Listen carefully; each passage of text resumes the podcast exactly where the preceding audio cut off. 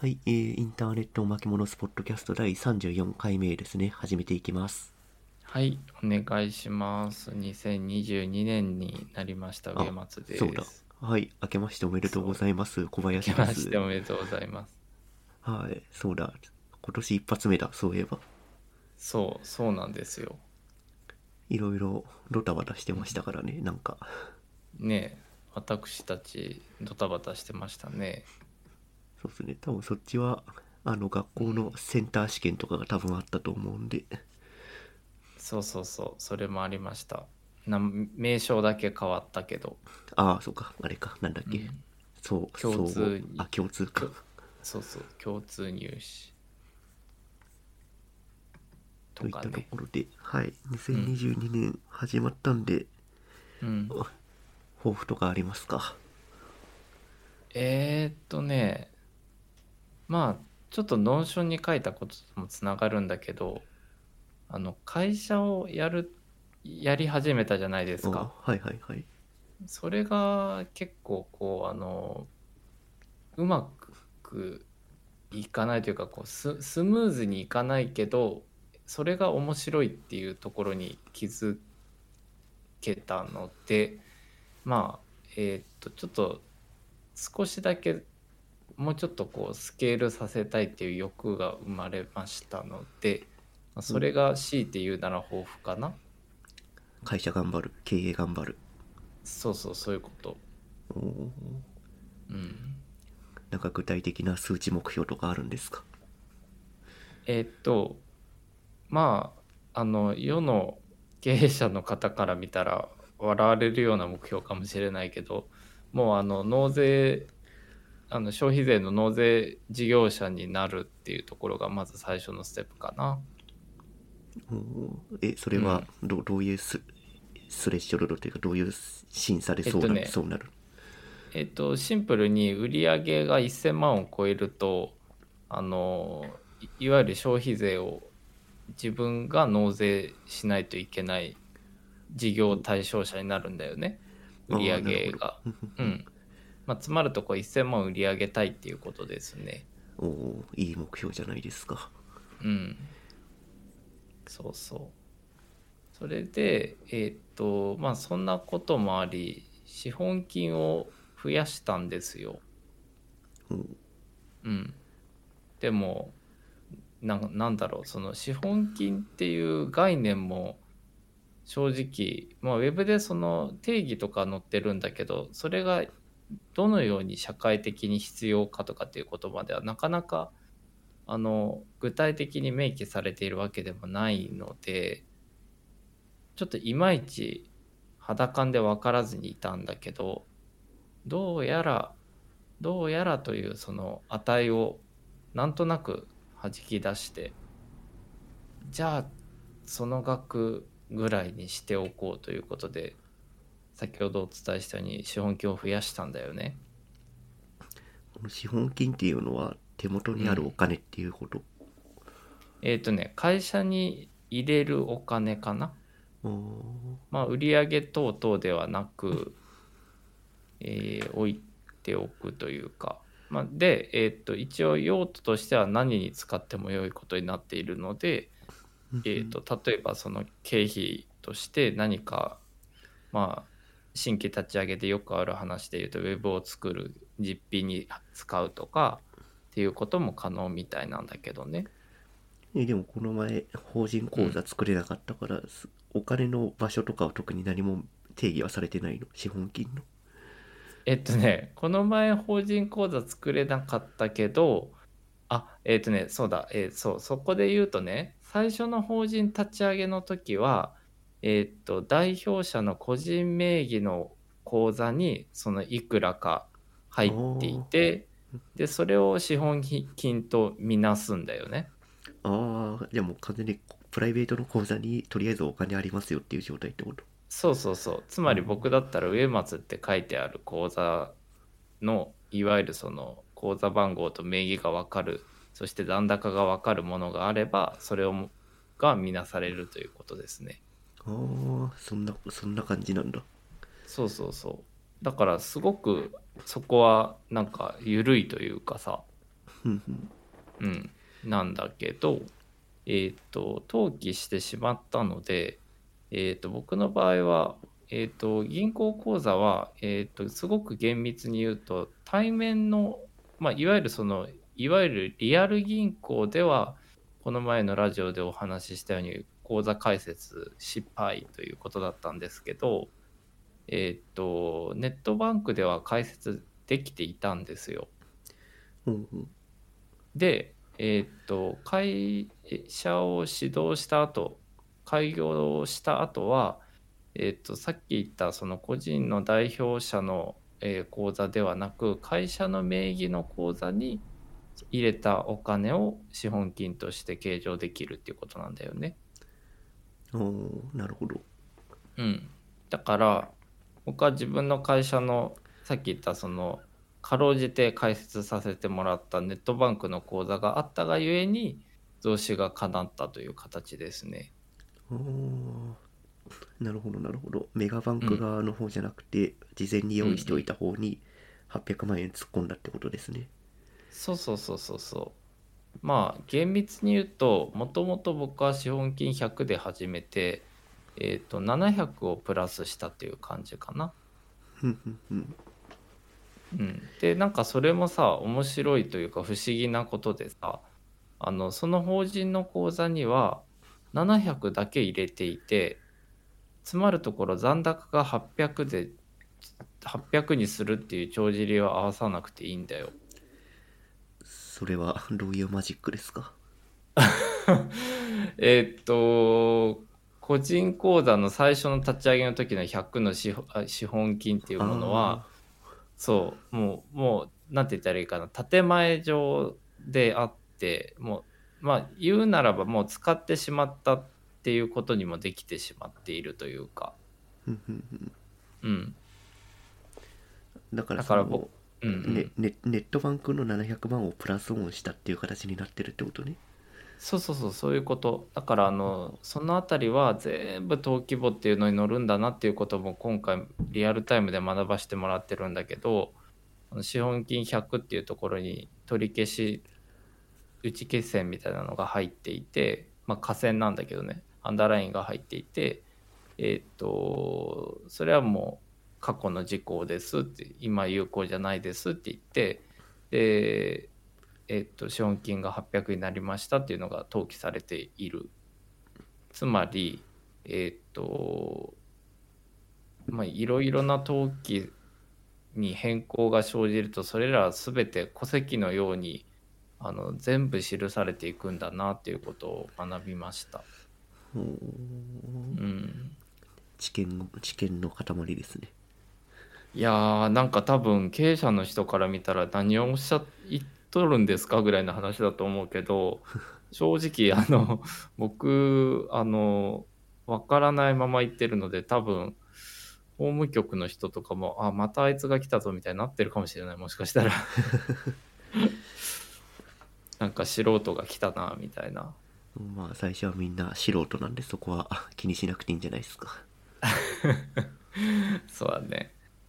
まあそんな感じであの年始はあのね僕ら年末に結局あの名古屋で会いまして。ああそうちょうどちょうどギリギリの時期でしたね。ちょう本当に。そうだね。あのそのギリギリっていうのはあのコロナウイルス的な意味だよね。感染者数が東京で1桁とか2桁台の時にちょそううだど、よね。あ一緒に会ってリアルでのそうそう。の飲んだりしましたねそうですね。いやーまあいろんな意味で地元を感じた賞味2日間ぐらいだったかな。そうですね。ね。なんか、うん。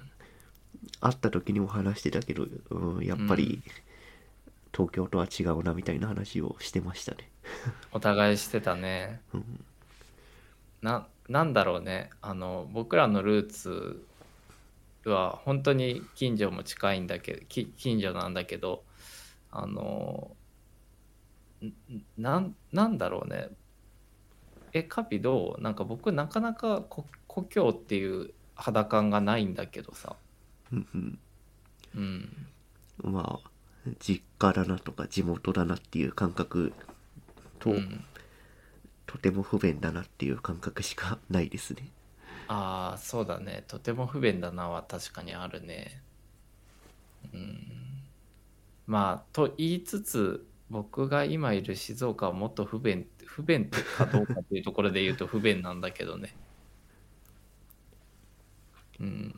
まあでも年まあ年末会えてよかったですよ、いろいろいやーこちらこそですよ本当に。年末ねギリギリあってそれでこうお互い実家でも結局仕事をするからじゃあ一緒にやろうって言ってこうあのねああのコメダに？コメダに行きましたね。コメダに行ったっていうのがちょっとホットトピックでしたね。確かに。1月1日にコメダに行くっていうのはなかなか なかなかだよね。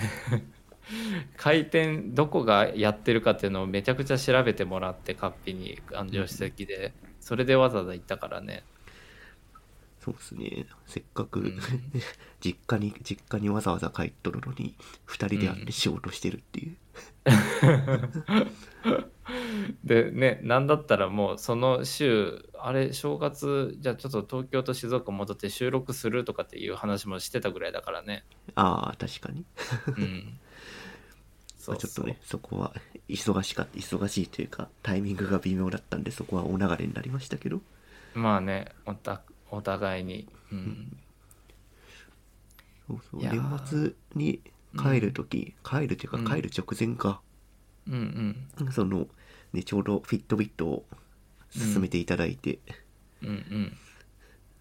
なんか Slack で Amazon で安くなっとるよっていう通知が来たんで、うん。なんかささっと市場価格調べたら本当に安くなってたんで15分ぐらいで即決即決で買いました。いわゆる本当に即決だねそれいやーいいっすよ。このなぜなぜこれを買ってすぐ買わなかったのかって後悔するぐらいいいですよ。おーそれはちょっと進めた身として嬉しいフィードバックですね。いやこれ多分単単体で買ってたらそんなに嬉しくなくて、やっぱりうん iPhone の NFC がついてる iPhone とうんうん。一緒に持つから初めて効果を発発揮するみたいな感じですね。ああなるほどね。なんかねあのお互い僕もヒットビットチャージ5だしお互いまあバージョン微妙に違うけど iPhone12 と13のミミニを使っているという。でリプレイスしたタイミングもお互い近しくてまあちょっとデバイスかあついでに言うとあれだね、P、メイン PC も M1MAX で。確 確かに。すごい似ちゃそうほぼほぼ一緒ってなっちゃったんだけど。いやーでもこのフィフィットビットで EX カードで新幹線乗れる体験は非常に良かったです、ああよかったよかった。ねなんかそれも一悶着あったよね。そうあのそうそうその年末に飲んだ時に設定してもらいましたね、介護してもらいました。いやでもさあれはさあのあれもハウトゥーがあんまりどこにも転がってないというかさ。あれもわかわからんですよあんなの。そうだよね。えっとなんか聞いてくださってる方のために言うとフィットビットに Suica が乗ったのでえっと新幹線にも在来線にもつまり電子系の交通交通系の電子マネーがつまり使えることになったんですがなので新幹線にも乗れることになったんですが、えっと、その紐付けがこうアプリとサービスをまたぐのでコピペとかをこう物理で繰り返したりしないといけなかったりログインをし直すとかね。もうとにかくややこしい。うん、そのフィットビットに貼り付いてる紐づく Suica のカードのチャージ先っていうのが Google Pay になっちゃってるんですよね、そうそうそうそう。でその Google Pay になってるからその iPhone の NFC と普通に連動できない、うんうん。そうそうそ通常だったら iPhone に連動してるえスイ、Apple Pay の Suica と EX カードのアプリは多分ほぼ CMS で紐付けができますと。う。えっ、とねそれが実はできないんですよ。あそれもできないんだっけ？そう。だからあのえっとねいまだに多分そうだと思うんだけどまあ僕直近半年前ぐらいかなで検索してヒットしたのはそのいわゆるその Suica と EX を結び紐付けるっていうところで言うとあの iPhone7 に Suica が初めて載ったっていう時の How to 記事がヒットするぐらいなんですよ。そのぐらい、ま使ってる人はそこそこいると思うんだけどなかなか情報が公式のアナウンスも含めてなかなか響いてこないっていうのはあってあの例えばもうほぼ多くの人が NFC 搭載の iPhone を使っていると思うんですが、えー、と交通系は別に持ってるっていう人は結構いるしそれからあの近しい友人あのテックに詳しい方面で仕事してる友人でも例えば iPhone のえっと Suica ってあのウォレットアプリとかその画面のスリップを解除とかしなくても本当にリーダーにかざすだけでエクスプレスであの決済も改札も通過できるっていうのが利点なんだけど毎回そのウォレットを起動して Suica が画面に表示されてる状態でかざしている人がいたりとかあの結構その辺の何て言ったらいいかな。ユーザーのフォローが追いついていないっていう感じがすごくありますね。うん。そうね、うん。今ちょっと EX カードのアプリの設定画面開いてますけどうん、自分のユーザーアイコンタップしてお客様情報っていうところを開いて、うん、でワンタイムパスワードを受け取って、うん、うん、それをそれを入力して本人確認をしてその上で、うんうん。えっ、と Suica ってそれぞれのカードに ID が振られているんですけどその ID を、うん、うん、うん。えっ、と例えば Apple Pay に紐づいている Suica もしくは Fitbit のに紐づいている Suica の ID をここに貼り付けると初めてそれが使えるようになる。そうです。でね。ちなみにそうで Apple Pay の Suica の Suica 番号は Apple のウォレットアプリから参照できず Suica アプリからしか参照できない。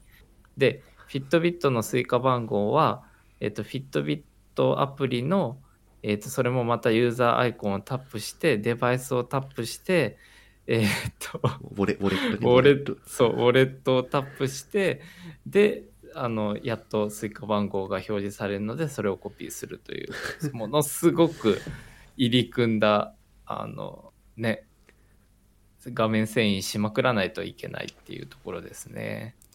これ後でノートにまとめますか？いやちょっとあのそれ僕ちょっと一個これ あの なんか NFC.com みたいなドメイン取ったらなんか Tips いっぱい書けるよ。うん。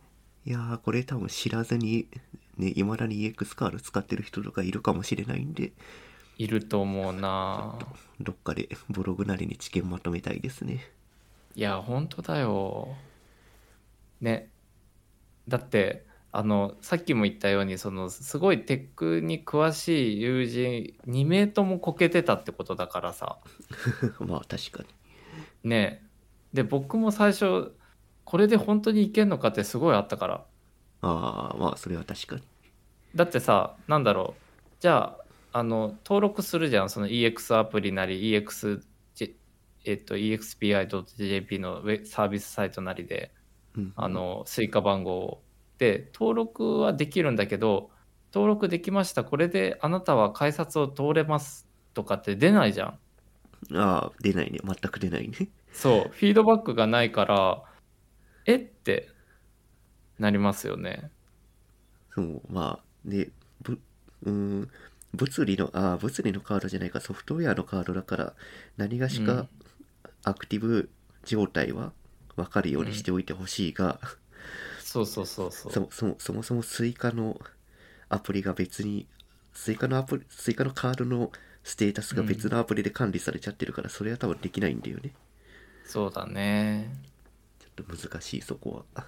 難しい。いやーなんかなんだろう。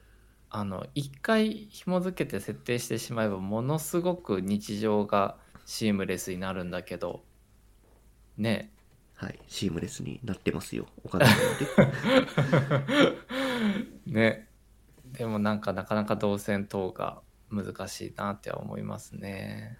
そうですね。ちょっとうん。そこは個人がチップスをまとめるんじゃなくてちゃんと、うんえっ、とサービス提供者側で何何がしか書いといてほしいですねそうだね。公式でちゃんとアナウンスしてほしいね。もうアプリアプリの中にヘルプページへのリンクがあるだけでもいいんで何とかしてほしいです、うんうん確かに。で、あと JR に要望したいのは、これであなたは改札が通れますっていうフィードバックは、せめてアプリ上であ示してほしいですね。ああそうですね。それは確かに。うん、あなたは今 EX カードとここのデバイスこの Suica 番号で通れますぐらいはやっぱりあのもうちょっと分かりやすく示してほしいっていうのは本当リクエストとしてありますね。だってねあのことがことじゃないですか。いわゆるそのあちょっとここ ID 使えなかったじゃあしょうがない QUICPay で行こうみたいなレベルの話じゃないじゃん。うんまあね。うん、新幹線乗れるか乗れないかっていうさ。ああそれはねあの帰りは Fitbit で行けたけど行きがまさにその状態になってましたよ、おおー。やっぱそうだよね。そうそう iPhone の Suica で普通に乗って、うんであ在来線にね。そう在来線乗って JR 乗って、うんでそのうん。状態で品川駅に着いて、うん。でまあ EX カードに Suica 番号紐付けてなかったんででも、うん。設定はできてると思っていたから Suica ペ、うん。Suica じゃない iPhone ペってかざしたらまあうん。ダメですと、あピーってなるわけですね。でまあなんか EX カードと重ねてやったらどうにかならんのかと思って EX カードと重ねてやったままだまあ当然ダメで、うんうん。まあ、そのまま窓口行きですよ。なるほど。そっか重ねるのもダメだったんだ。そうそう。で窓口の人もねめちゃくちゃ慣れてた、ああのなるほどね。い EX カードとスマホをも手に持って待ってたら、ああじゃあやっときますって言ってささってやってくれてやっぱおそそういうう人が多いんだよきっと。あーエラーが多いんだ。そうだからじゃあちょっとなんか JR 側のさあのリソースをへあのふ減らす分散するためにもちょっとちょっとこれは真面目にサイト作った方がいいね。うんまあサイト作るかノート書くかちょっとやった方がいいですね、うん。ああそうだよね。だって本当にあの僕の周りの IT に強い IT を仕事としている人たちがこけているので。うんうん。そう、うんこんなんもう IT はあまり興味ありませんっていう人にとってみたらもうえってなるよね。ええどころかもう概念がまずさ そもそもそも EX カードのアプリがあるっていうこと自体知らないレベルの人もいるし。ああそっか。だそういううん周知をちゃんとやってね個人個人個人の DX 改善とかをやってほしいですね。確かにねなんかこれこそこの体験がシームレスになったらあの結構世の中変わると思うんだけどね。うんなんかデジタルいいじゃんみたいな流れが生まれるかもしれないんで。そうそうそうそう。でなんだろうね。このこのベネフィットがすごく認知されたら例えばこうフィットネスデバイスを購入するっていう層のボリュームも広がると思うんだよね。ああそう。フィットネスデバイス購入そうそうそうそれ話したかった。えっと、うん、僕チャージ5買う前はチャージ3持ってたんですよ。うんうん。でチャージ3なんかメルカリで売るかどうし捨てるかどうしようか迷っていて、うんうん。でまあちょうど実家に帰る前にフィットビットかうん。5買ってたんで、うんうん。母親にフィットビットをちょっと見せてこういうことできるよみたいなことを話したら、うんうん。なんか興味持ってくれて。うんうん。でチャージ3を母親にえっ、と譲渡しました。おおで 譲渡しましたっていう話だったらよかったんだけど譲渡して、ー、うん。うん、あれ一応生活防水ではあるけど、うんうん、なんか普通にお風呂とかシャワー入ってたら壊れちゃったっていう LINE がうん。1週間後ぐらいに来て。おおでもう速攻でその場でチャージ5を実家に送りつけました。おー、素晴らしい。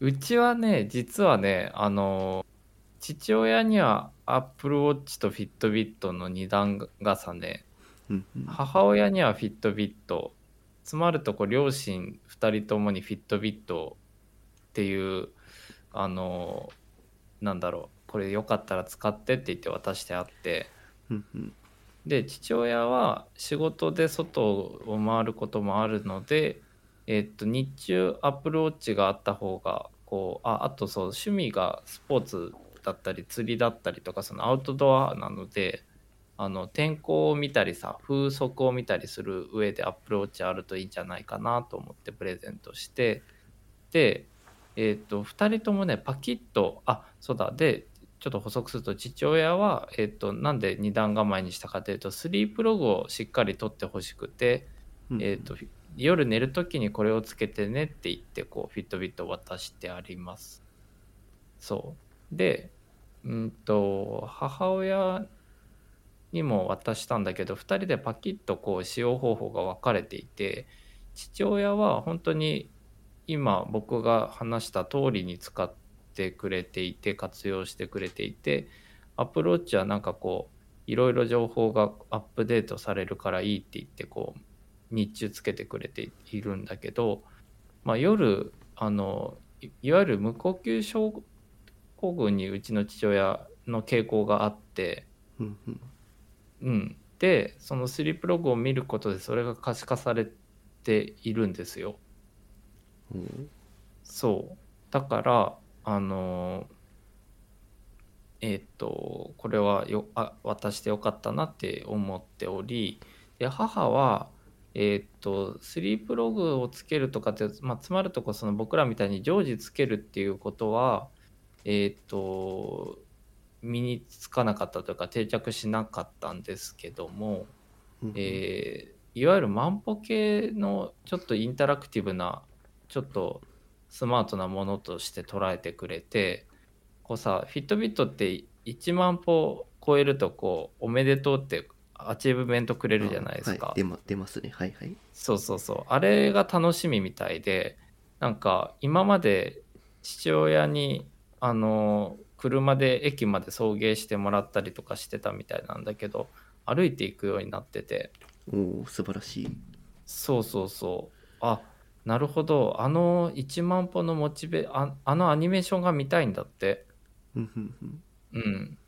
だからあのーまあそそのフィットビットとアプローチはアプローチで言うと世代が5ぐらいの時に渡してるので結構何年か前の話になるんだけどあーなんかなんて言ったらいいかな。そのフィットネスデバイスっていうものは多くの人に受け入れられうるものなんだなっていう可能性を感じるとともにやっぱなんかこう一つなんかこう単純に物を送る受け取ってもらう使ってもらうだけじゃない効果があるデバイスだなっていうのをすごい感じたな。そのななんかその人のライフスタイル自体に変革を起こす可能性があるというかさ。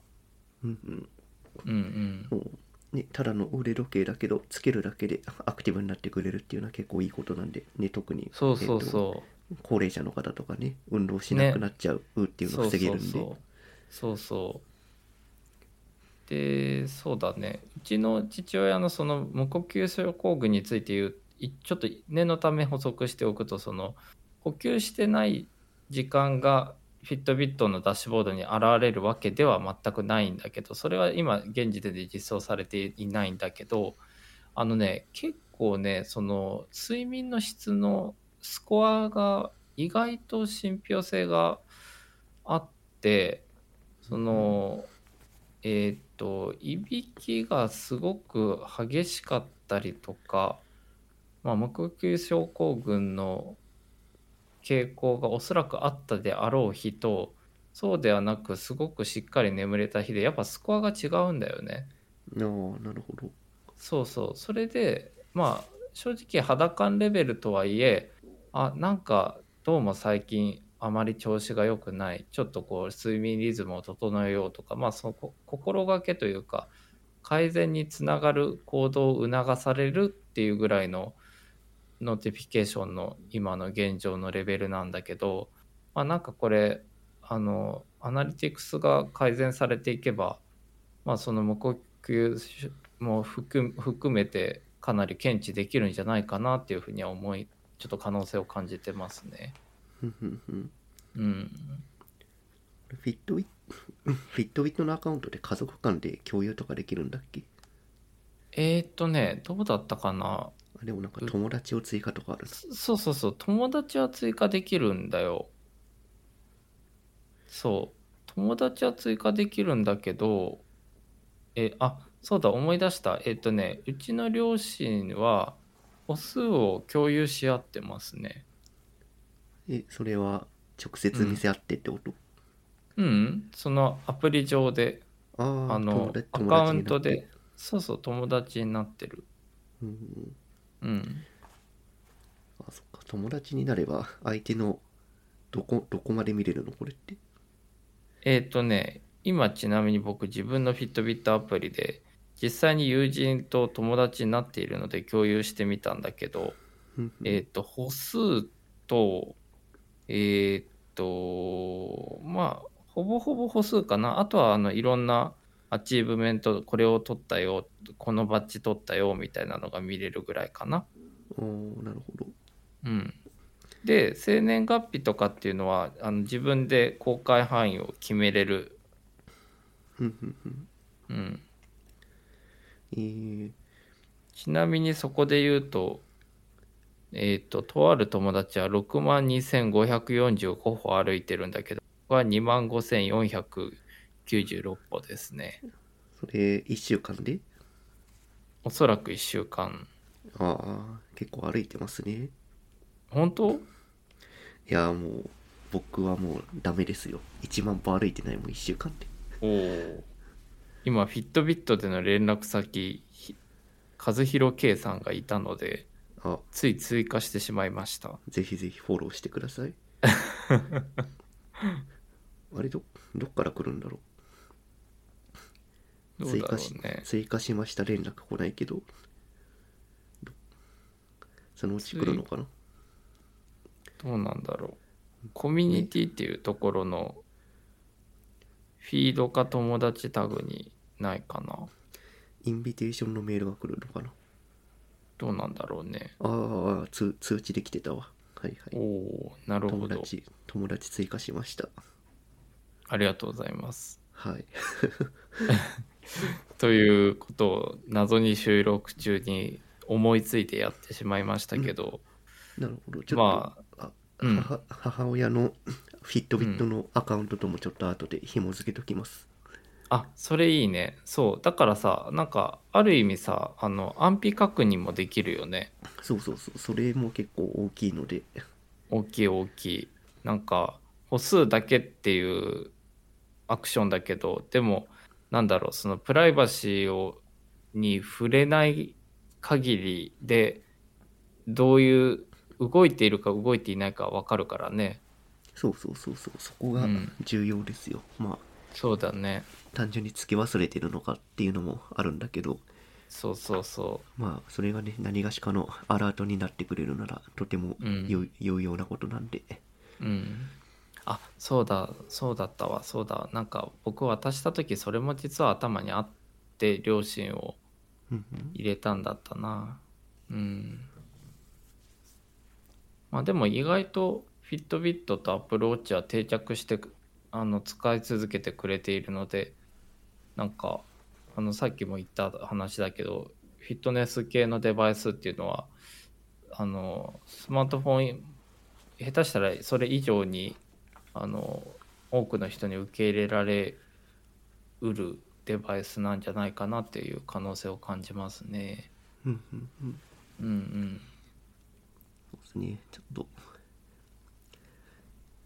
割といいお買い物だったんで、自分で、うんにとってもそうだし、家族に、実家にとってもそうだったんで、うんうん。そうだねットビット。、とても良い買い物でした。はい。じゃあまあ、そんな、えー明るい話題というか、まあなんというか、ポジティブないつも通りの話もしつつ、ちょっと今回ね Tips にあのああはいちょっと2つほ2つほどですね暗い話題をちょっと書かせてもらっていて、うんうん。でまあ年末年始年末年始じゃないか年始から割と自分の関わってる領域で結構悲しいことがあったので、それを共有しておかないといけないかなっていうのがあってうんうん。ノーツに上げさせてもらってます。うんうん。まずまず一つ目がうん。えーとまああれですね。偏差値73の高校で起きた高校じゃないか、高校生がやらかした事件っていうのがありまして。うんうん。まあちょっと東大の前でえーと通り魔通り魔的に刺殺死傷か死傷事件を起こしちゃったうん。高校2年生の子がいてうん。で逮捕されちゃいましたと。うん。でその高校生が、まあ、名古屋の偏差値73の高校から来た高校生らしく、うんうん。でそれは僕の母校だったのでうんうん。ちょっと。でそれでえっ、と、うんこの事件が結構センセーショナルで伝わっていてうん。うーん例えばだけどうん。自分が観測した範囲でしか物事は言えないけどうん。よく切り抜きで笑いのひろゆきさんが話題にも上げてたんですよ、うんうんでこの偏差値73の生徒は被害者ですと、うん。高校がスパルタ教育をしてそのスパルタ教育でこういうえー、と犯行に及ぶような精神状態になってしまったと。うんうん。で実際にその高校に通っていた身からするとうん。スパルタ教育なんて一切なかったんですよ。そうだよね。横からあの伺っててもそんな様子は一切感じなかったよ。うん。でうん。結構その 憶測で本当にその数字数字とか報道された一部の情報だけでこの高校はやばいとかっていうことをよく言われる言われるというか切り抜かれてたりとかネットの記事にされていたりとかしていてちょっとなんだろうな。憶測だけで勝手なことを言わないでほしいなっていう気持ちがあったりしてましたと。うんそうだね。うん。でその気持ちは多分僕だけじゃなくて他の、えー、と OB の人たちも同じ気持ちを持っていたようでうん。一昨日ぐらいに Twitter のスペーシーズで4つ下の後輩が、うん。えっ、とあ Twitter のスペーシーズをなんか突然始めてたんですよ。うんうん。その東海高校についてっていう。うんうん。でそこでその後輩と後輩の後輩、その後輩の後輩は僕は面識なかったんだけどその2人がうん。共同ホストになってツイッタースペーシーズを開いていて、で中に入ってみると、100うん。マックス100人ぐらいのうん。OB とかで中には現役生もいて、そのまさに事件の渦中にいる。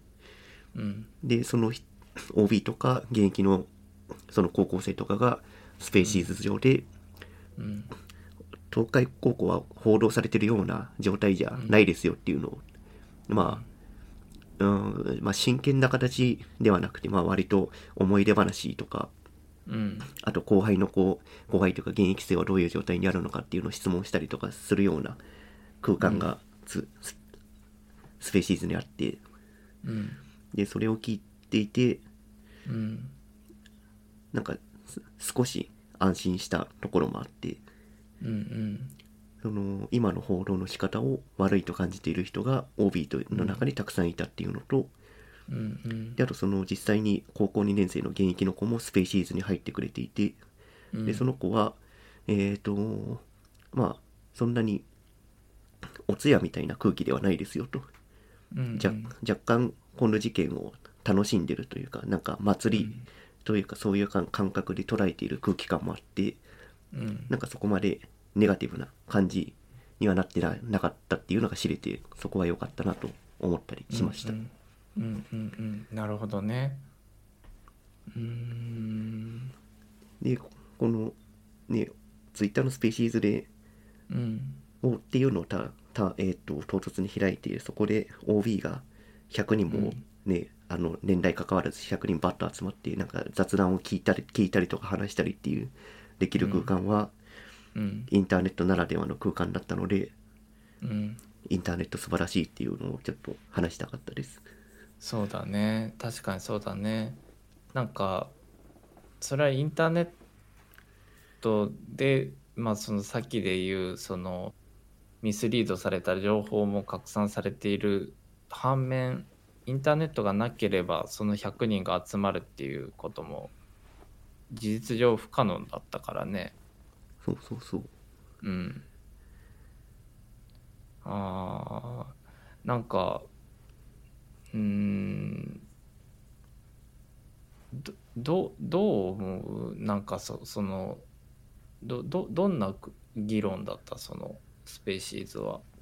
議論というか議論というか、うん、えっとその東海高校がスパルタ教育だって報道というか取り上げられてるのはまず違うよねと、そうだよね。えっとその事件を起こしてしまった生徒は裁かれるべきです。でも高校が何がしか悪い教育をしていたってことは絶対なくて。うん。で、まあ、そうそう感じてるのはもしかしたら OB だけかもしれない。で現現場とかうん。卒卒業して間もない人たちは実際どういう空気感だったんですかっていうのをヒアリングしたりとかなんか建設的な雑談のようなことをしてましたね。うんなるほどね。そうかそうか。で そこで若干なんか自分が引っかかったのが、えっと、うん。その東 東海高校って東海中学東海高校って一中高一貫の高私立高校なんですよ。うんうん。で僕は高校から入っていてうん。でそのえっ、と大体1学年300400人300人ぐらいいるんですけどうん。でそのうち大体、えー僕がいた時は10クラス中の2クラスが高校編入のクラスになっていてうん。でその高校から編入したいししたい高校から編入してきたそのクラスの人たちを外外来って呼ぶんですよ。うん。で中学から上がってきた人たちを内来生って呼んでうんうん。ま、なんか外から入ってきた人と中学から3年持ち上がりできた人でもうそもそも通称というか通り通り通りなというかカテゴライズされてしまっているっていうような空気感があってでもうんそれは周りからとか OB からもなんかそういううんのは良かったり良くなかったりするっていうのはまあ意見は分かれていてでうん。えっ、と僕が入ってきた当初は別に内来外来っていう区分けを特に感じなくて。うんうん僕が高校にえっ、と1年の時は外来クラス内来クラスで分かれてるんだけど2年になったら混ぜこぜになるのよ、クラス替えして、うんで内来と混ざって同じクラスになって、うん。なんかしばらく一緒に勉強したりとか遊んだりとかしてて。うん。でなんか、いや、俺、俺外来なんだよって話したら、いや、内来でしょ、みたいな。なんか、そういう、内来、内来も外来もそんなに区別ないような空気感で、全然話ができていて。なるほど。うんうん。なんだけど、その、直近、最近卒業した OB の、OB がツイ,、うん。ツイッターのスペシーズで話していたのは、うん。えっ、と、ライ LINE が出てきたのが多分大きくて、えっと、うん。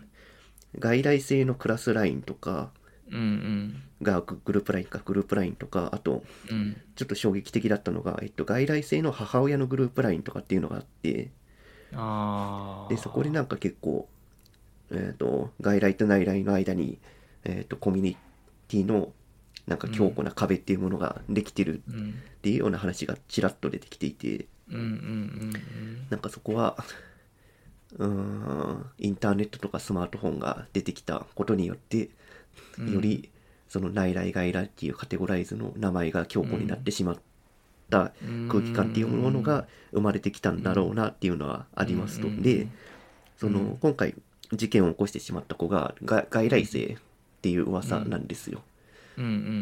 で、多分その外来生もきっとその周りとのコミュニケーションがあまり取れないような状態でその高校2年生にななってクラス外が発生して周りうん。内来外来混ぜこぜの状態でコミュニケーションが取れない状態っていうものが続いていてちょっとうん。精神的にもなんか負担が多少なりともあったんじゃないかなと思ったりもしました。なるほどなるほどなるほど。ね。うん。だからなんかうん。自分がいた頃はそういう空気感はなかったから、なかったけど、うん。もしかしたらそのスマートフォンとか SNS とかが浸透した現代でそうういうん。内来外来みたいな分け方をしていると、うん。ちょっと、うん、思春期の中高生の子供たちにとってはあまりよよろしくない環境になってしまっているのかなって思ったりもね思ったりもしました。うん。なんだろう。あの僕今でも覚えてるけどカッピがその途中からその言葉として外来とかっていう言葉は当時言ってなかったというか記憶になかっただけかもしれないけどあまり記憶してなくて今初めて聞いたぐらいの印象なんだけどなんかこうあの元から中学組の人たちとあの高校から入ってくる人たちがいるっていうことは教えてもらっていてでお互いにその確かにそのパラメーターは違うけどそんなにその境目としての違いがあるっていう風な話し方はとりわけしてなかったと思うんだよね。うんうんあのそれこそそのたまたまだけどさあの最寄り駅からね高校時代も一緒に帰ったりするタイミングがあったと思うんだけどでなんか今どういうことやってるみたいなお互い話してなんかこうさあのえっ、とまあ課外活動の話とかをカッピがしてくれてた中であのあとサークルの話とかもしてくれてた中で部活かの話してくれてた中でもあのその壁は全くネガティブには感じなかったのでいやななんとかっていうここの例えば部長はもともと中学からいる人でぐらいのニュアンスだったっていうのはすごい覚えてるな。うんうんうん。うんうん。だからうーんなんか我々が中高生だった時はスマホがなかったじゃないですか、携帯はあったかもしれないけど、うんうんだからその SNS とかスマホがある現代の教育現現場というかそのうん。ククラスっていううん。一つの集団っうん。ていうのはなんか我々が知っていた時とは違う空気感というか。そうだね。なんか一見表層的には同じシステムで混ぜこぜになっているんだけどまあさっき言ってたその親御さんも含めてそのまあ裏というよりも深いところにはコミュ異なるコミュニティが一つの教室に同居してる状態がず維持されているってことだよね。そうそうなんですよね。だからうん。そううんなんか難しいな。SNS が出てきたことにインターネットがインフラ化したことによってイインターネットの方に裏のコミュニティができちゃってそこで、うんなんだろうな現実のコミュニティと裏のコミュニティで相互が発生している状態になってるのかなと思ったりします。そうだねそうだねそれはあの僕が今現職として携わらせてもらってる教育の現場でもすごく感じます。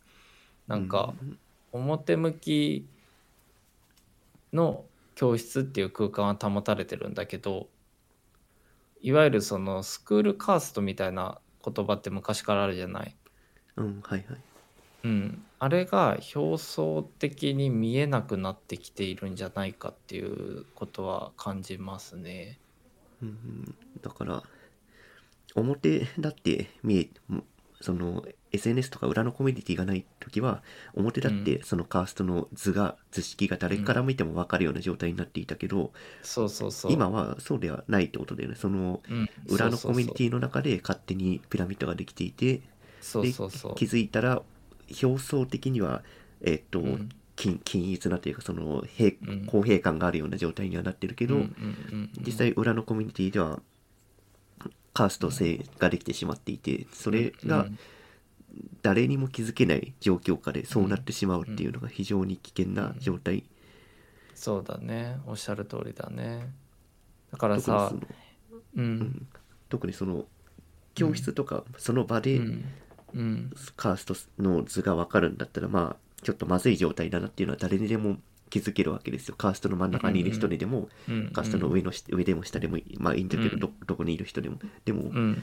裏側でそうなってしまうっていうことはそのカーストにあまり属しの影響をあまり受けてない人たちはそれは一切わからない状態になってるわけだし,、だしそうだね。そのカーストの裏のコミュニティのカーストで苦しい思いとかをしている人たちはうんその教室とかクラスっていう場から離れたところでそういう状況下になってるわけで、つまり孤立した状態でそうなってしまってるわけですよ。そうだね。そうだね。だからそれはそれはすごい、そのえっ、とふ裏のコミュニティで負担をを負担を感じている子にとってうん。目に見えるカーストとは全然比べ物にならないぐらいの負担になってると思いますよ。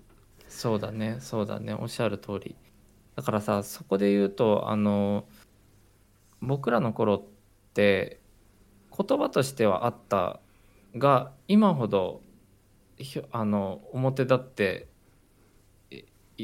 語られることもなかった言葉として陽キャ陰キャっていうカテゴラライズがあるじゃないですか。はいはい。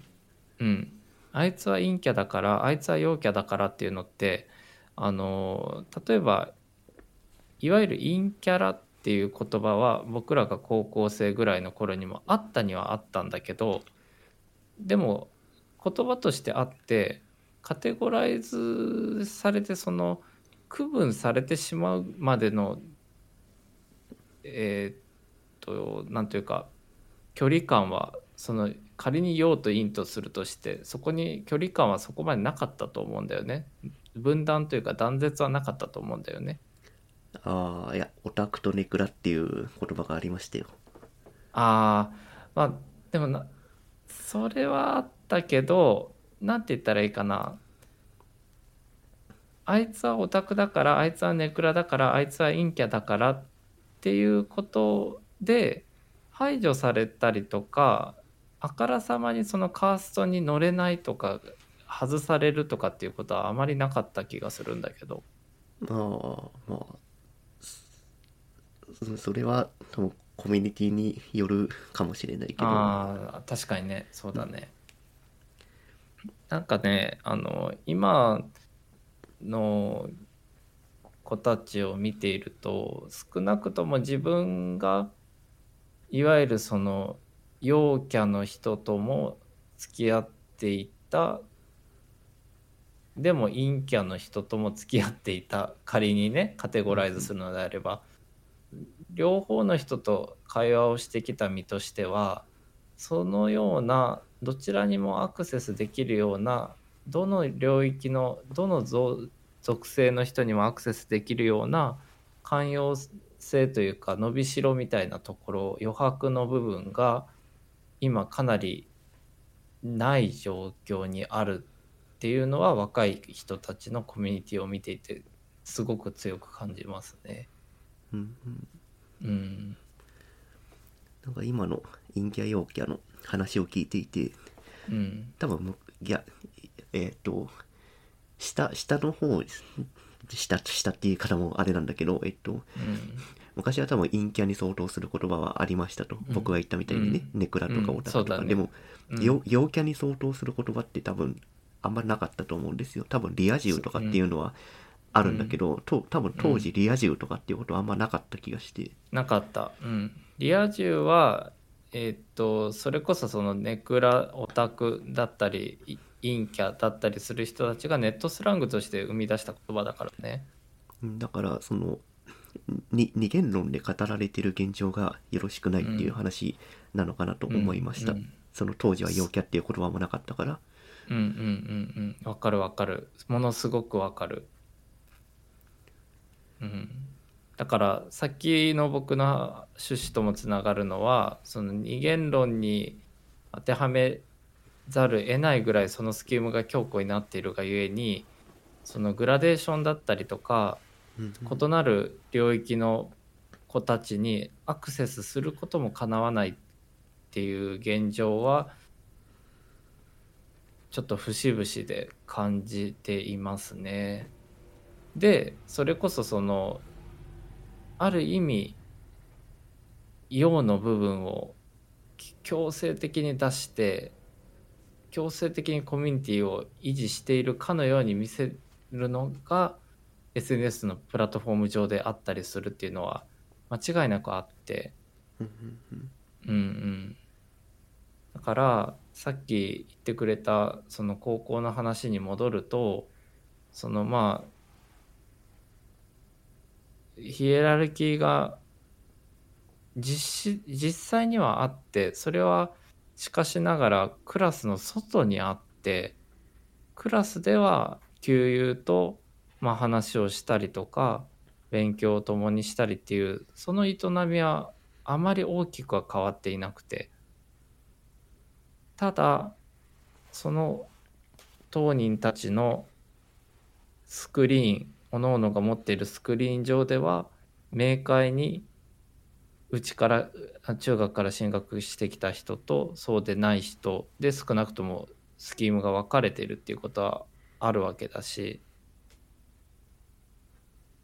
なんか難しいよね。あのただでさえさ多感だしあの人と対峙して失敗を重ねて行くべき過程にいる年代の子たちがもうそもそも自分で抗えないというかその大人が作ったねシステムの中でその庭の中から出れずにいるというか。うんなんかサービスによって勝手にフィルターができてしまってる、フィルターバブルになっちゃってるっていう。そうだねそうだね。状態があまりにもよろしくないですね。うんうん。おっしゃる通りです。まあいやね会いでさらに今このコロナの状態じゃないですか。で、うんうん。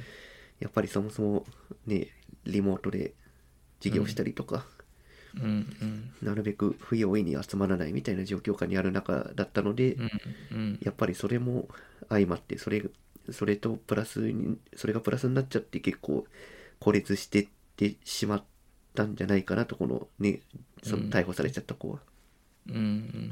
そうだね。僕もそう思うな。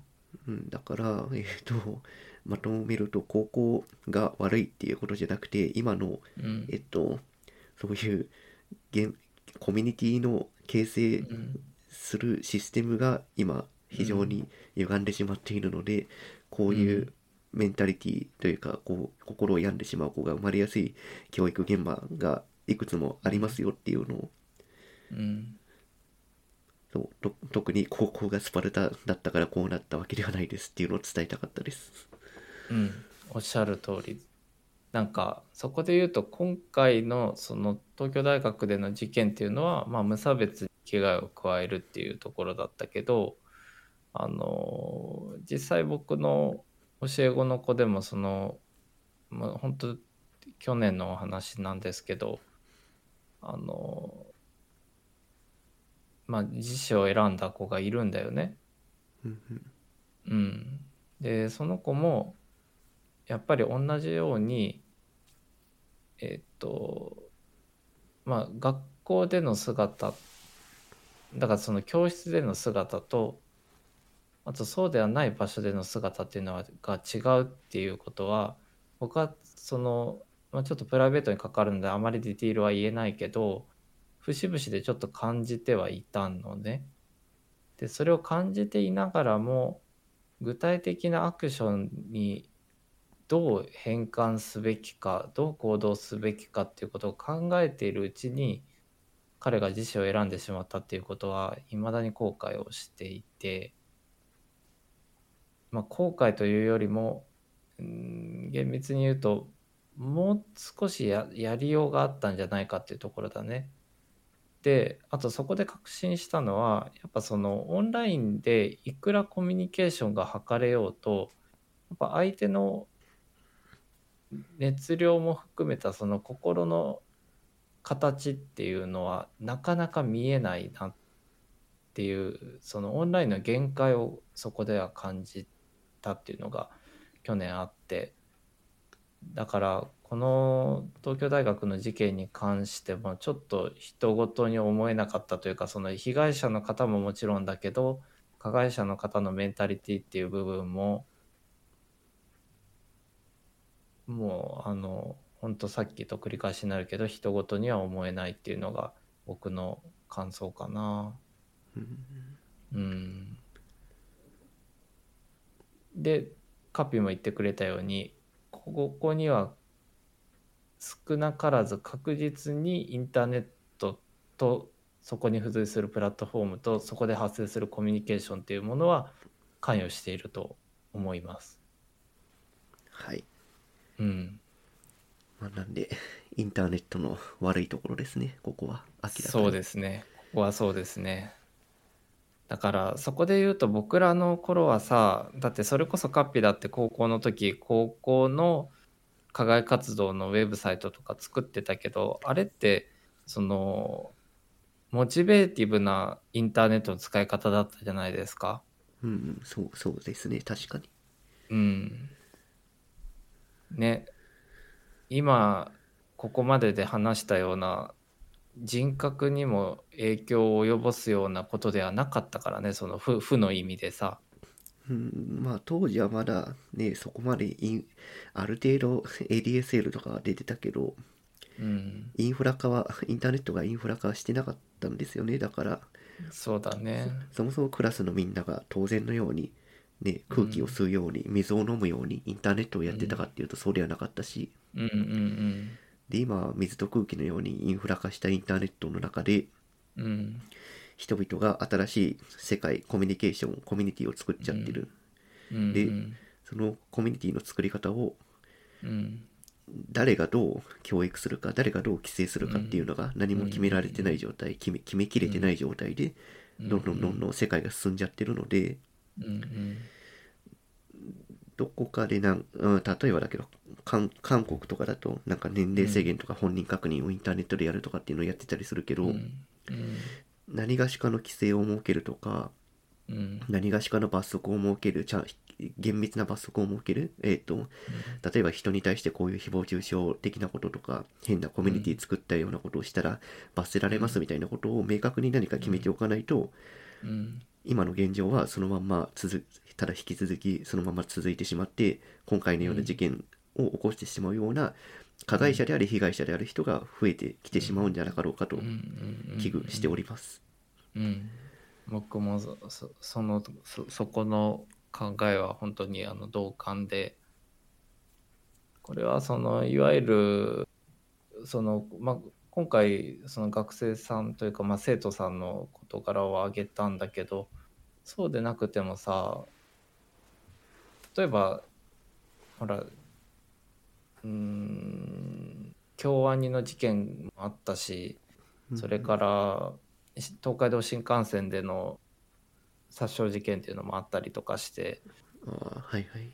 うんなんかさ結構僕はそのそれらのいわゆる無差別の殺傷事件っていうのも相関性がインターネットとの相関性っていうのはあると思っているんですよね。それは SNS のフィルターバブルにまみれてしまって考えが歪んでしまったとかそういう話ですかね。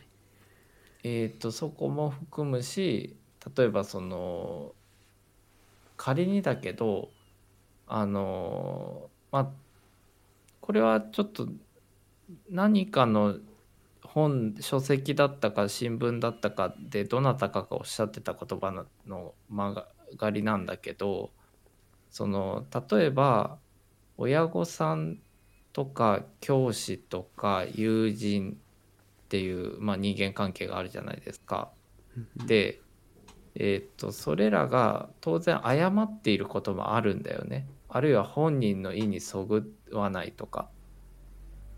でそれに対して強制したりこういうパラメーターもあるよって示してくれていた近所の人とかあるいは年齢が全く異なる人だからまあさっきの話で言うと OB とか OG とかあるいは地域の先輩とかお兄さんお姉さんとか。でもちろん年が下の子も含めてっていうその人間関係の幅とか付き合う人の母数っていうものが減ってるっていうことがちょっとこれらの事件にはつながっている気がしていてやっぱりその孤立感を深めていってでインターネット上でも居場所を形成できなかったりとかどこかしらやっぱりこう満たされないというか、うん、インターネット上でも、えー心象的心理的な要因、えーし心理的な状況ってあまり良くなかったんじゃないかっていうことがちょっと共通していわゆる無差別の殺傷事件においてはうん。共通項としてうんインターネットとか現実世界にもそのこんこんうん。あのあ安心できるような空間がなかなくてそうだねそうだね。自暴自棄になってしまったっていう。そうだね。だからそのまあ例えば学校だったり例えば労働の場でああったり労働というか、まあ、会社であったりとかっていうその社会的な所属にも居場所が見出せなかった場合にインターネット上もさっきまでで話したようにインターネット上もかなり社会的に良くも悪くもなってきてしまった結果その、まあ、逃げ場がなくなってしまったというか居場所がどこにもなくなってしまった人っていうのは多くいるんじゃないかなって思っていてでねそれこそさっき言ったようにインターネット上でも例えば社会的な振る舞いを求められてしまうとかね。ああそれははいありますね。うん。ねなかなかねインターネットも便利なんですけど。えうん。うーん。もう少し規制がどこかで入ると良いのかなと思ったりします。そうだね。あとはまあ規制と合わせてやっぱり僕らも含めて担い手である人たちの倫理も問われますよね。そうですね。まあ規制プラス規制かまあそれもしくは、まあたびたび言ってますけど人類のアップデートですよ。インターネットにそう対する考えそうだねそうだねおっしゃる通り。だから今日はさそのフィットビットの話で例えば両親がこういうふうに使っているよとかっていう話はインターネットがもたらしたポジティブな側面なんだけど今後半で話したこととかっていうのは確実にネガティブな影響もをも生んでいることであって。うんうん。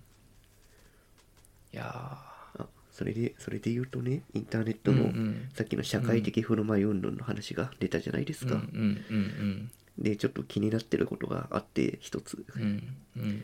YouTube の低評価が不可視化されたじゃないですか、ちょっと前に。されました。うん、11月とかそれぐらいに。うんうんうん。で、まあ、それはあ不可視化っていうのはえっと YouTube の動画っていいねと、うんうん。あのサムズアップとサムズダウンあのバッパッとはつけれるわけですよ、うんで昔は低評価の数字が出てたんですけどうん。うん去年の11月か10月ぐらいにそれが数字が見えなくなりましたと。うんうん。でまあ僕はそれあんま良くない傾向だなという気持ちがちょっとあって、うんうん。でそそんなさなかえっと Amazon Music Amazon Music にも、あの、同じような UI がついてるんですよ。グッドボタン、うんうんうん。バッドボタンみたいな。うんうんうんで YouTube の低評価がうん。不可視化されましたっていううん。のが発表されてしばらくした後に Amazon Music の UI をよく見てみると、あの、うん。バッドボタンが消えてたんですよ。うんうん消えてたっていうのはどうどういうことかっていうとえっとうん。なんかさ3点リーダーのあ3点リーダーじゃないや、えっと3つポッチの丸ボタン、えっと、詳細ん。メニューを開くみたいなボタンを開くと、うん。初めて低評価ボタンが出るみたいな、うんなるほだから低評ど低評価が表表現できにくくなっている。低評価へのアクセスがしにくくなっている状態になってました。でなんか今のインターネットはうん。それこそさっき言った社会的振る舞い振る舞いが求められるっていうのと同じなんだけどうん。悪いことを言えないような空気感がうん。できてます、うんうん空気感っていうか悪いことを言っちゃいけませんっていううん状態に今なりつつあるのかなと思ったりしてます、うんそうだねでこれってうんいいことのように見えて悪いことでもあって、うん嫌いなものを嫌いですって発言できないっていうのはそれはもう表現できる場として間違ってますよね、きっとうんうんおっしゃる通りだってえっと悪意があってその、ん。低評価ボタンをまあなんかボットかなんかで押すとかっていうのは、まあそれはそれは悪いことですよ。それはやっちゃダメだけど、うんうんうん。自分はこのコンテンツはこういう理由でちょっと気に食わないです、嫌いですとかうんうん。この情報は間違ってるんでうん。これは悪い動画ですとかうんうん。この音楽は歌詞が非常に汚いダーティーな言葉を使ってるのでこれは悪いですっていうことをうんうん表現してはいけないっていう状況には多分持っていっちゃいけないんですよね。うんうん。だからさそこであるのであればその good の数も不可視化すべきだったよね。ああそうです。やるやるんだったらそれがそうそうやるんだだったらそうそうそう。だから good の数だけ表示され続けているっていうのはその仮にそれが法外であったりとか人道に反人道的でないコンテンツだったとしてもあこんなにいいねがついているっていうその加担ささせてしまうっていう側面だけが残るよね。そうだから今の YouTube の、 good bad の UI って非常にまずい状態で、うんうんいいねの数が相対的にどうなってるのかっていうのは分かんないんですよね。うんうん。わかるわかる。全全体数が分かんないんで、 bad の方が分かんないんで。うんうんでだから例えば1万いいねついていてめちゃくちゃ差別的な発言をしている動画がありましたと、うんうん。でも低評価は実は100万ついてますっていうことなんてあるわけですよね、あり得るあり得る。うん。だけどその1万っていう数字はもうそれで力を持っちゃってるんでうんうん。悪あの悪いねが表示されてないんで、うん、そうそうそう。だからささっき言ったようにもうその good bad 両方不可視化するかあるいは bad で引き算されるかとかさ何かしうんら工夫の仕方はあったと思うんだよね。そうなんですよね。うんうんでそそれそれで言うと Amazon Music のやり方は本当に悪くて、うん。Amazon Music ってそもそもいいねと悪いねの UI はあるけど、そこに数字とか何も表現してなかったんですよ、うんうんうん今までね。で、うん突然悪いねの UI が隠されてるっていう状態になっていて、うん。もうそれは音楽に対して低評価を押すなって Amazon Music 側が言ってるのと同じですよ。うん。そうだね。おっしゃ悪いる通り。そう悪いという感情を持つなってい押し付けをしていて、うん。それはサービスというか、うんと、うん。ものに対する感情の持ち方をコントロールしてしまってると僕は思ってます。うん。うん。うん。うん。うん。うんそうだね。なので、うん。いいね、いいね悪いねの UI とか、うん。もうちょっと各プラットフォームの方たちは考えてうん。回収したり改善したりしていってもらいたいです。そうだね。だからさ、まあ、さっきのあの「いいね」とバットのあの「ライクバット」の不可視化を仮にまあつまりその「いいね」とバットのボタンは残しつつ数値を不可視化して何が起こるかって言ったらその AI で弾けない不適切な動画だったりコンテンツっていうものをまあ見定める指標にはなると思うんだよね。ある意味ヒューマンパワーで。でまあそういった意味では残しておいてもいいのかな。ボタンのファンクションとしてはって思うんだけどさっきもカッピが述べてくれたようにそのそれはライクもバットも平等であるべきだよね。はい。うん。平等にアクセスすべきであると思うし平等に表記されるべきだと思うな。ううん。うん。だからインター、うん。インターネットでネガティブなことを言うんじゃないって皆さんおっしゃってるわけですよ。そうですね。だからそのプレッシャーはもう本当に行き場を失っている人にとってはものすごくしんどいからさ。うん。うん。うん。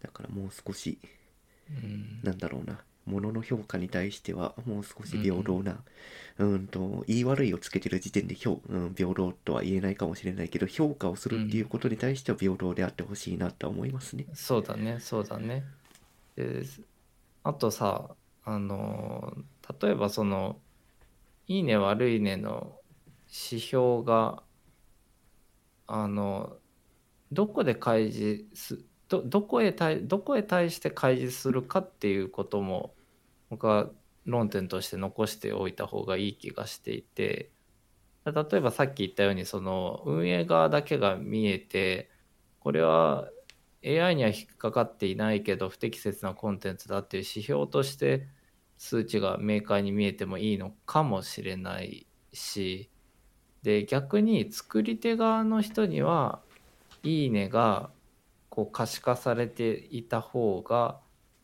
フィードバックとしてモチベーションにつながる可能性もあり得ると思うんだよね。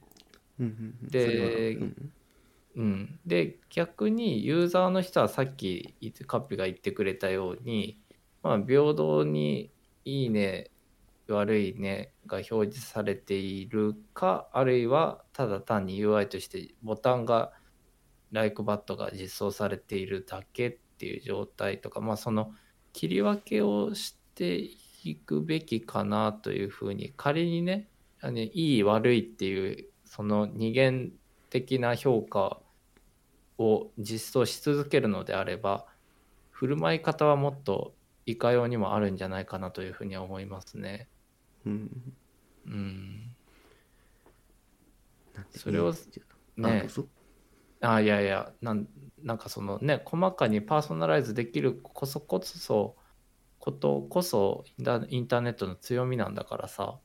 うんうん。うん。そうだからパーソナライズするためにもうん、低評価はつけるべきだし、逆にね。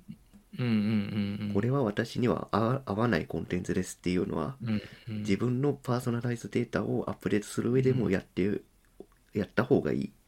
うんだってそうじゃないといらない情報もくっついてきちゃうからね。うんうんで